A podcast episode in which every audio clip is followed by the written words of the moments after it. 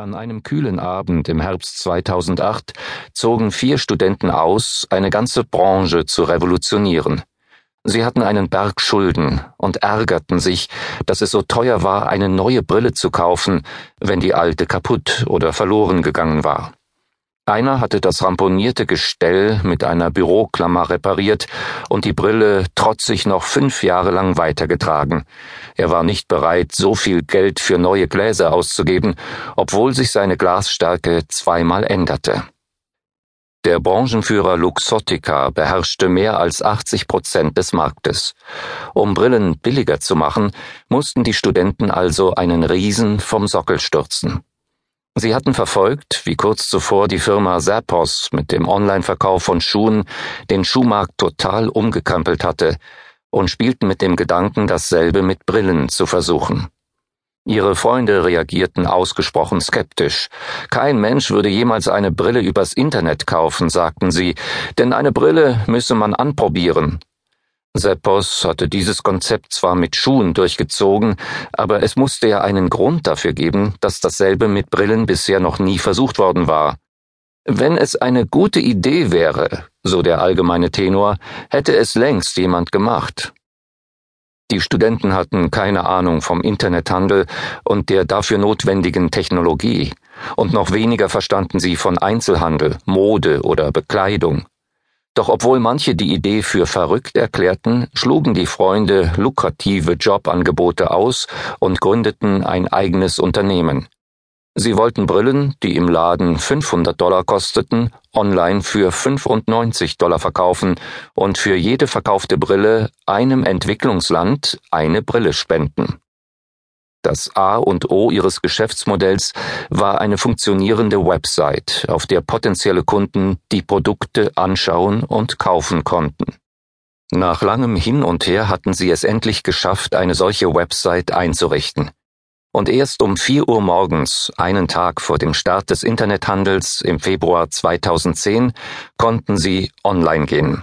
Sie nannten ihre Firma Warby Parker, eine Kombination aus zwei Namen von Figuren des Schriftstellers Jack Kerouac. Von ihm holten sie sich die Inspiration, die Fesseln der sozialen Zwänge abzustreifen und sich in dieses Abenteuer zu stürzen. Sie bewunderten Kerouacs rebellischen Geist und wollten ihn in die Verkaufskultur herüberholen. Und das zahlte sich aus. Die Studenten hatten sich zum Ziel gesetzt, eine Brille pro Tag zu verkaufen.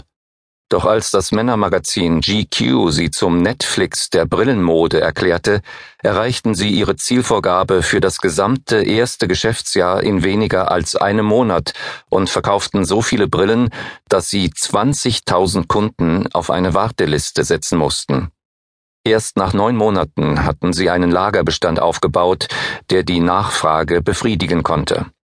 Als dann im Jahr 2015 Fast Company seine Rangliste mit den 50 innovativsten Unternehmen aus aller Welt veröffentlichte, war Warby Parker nicht nur dabei, es belegte den ersten Platz. Die drei Sieger der Vorjahre waren die Kreativgiganten Google, Nike und Apple gewesen. Alles Firmen mit mehr als 50.000 Mitarbeitern. Das mutige kleine Start-up-Unternehmen, ein Newcomer, beschäftigte hingegen nur 500 Mitarbeiter. Innerhalb von fünf Jahren hatten die vier Freunde eine weltweit angesagte Marke etabliert und über eine Million Brillen für Bedürftige gespendet.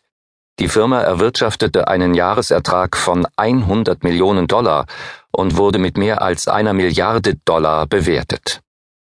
Im Jahr 2009 hatte mir einer der Gründer das Unternehmen vorgestellt und mich eingeladen, in Warby Parker zu investieren. Ich schlug das Angebot aus. Es war eine der größten Fehlentscheidungen meines Lebens, und ich wollte verstehen, worin mein Irrtum bestand. Psychologen haben nachgewiesen, dass es zwei Wege zum Erfolg gibt Konformismus und Originalität. Konformisten folgen eingefahrenen Gleisen und halten am Status quo fest. Originelle Menschen beschreiten bevorzugt neue Wege.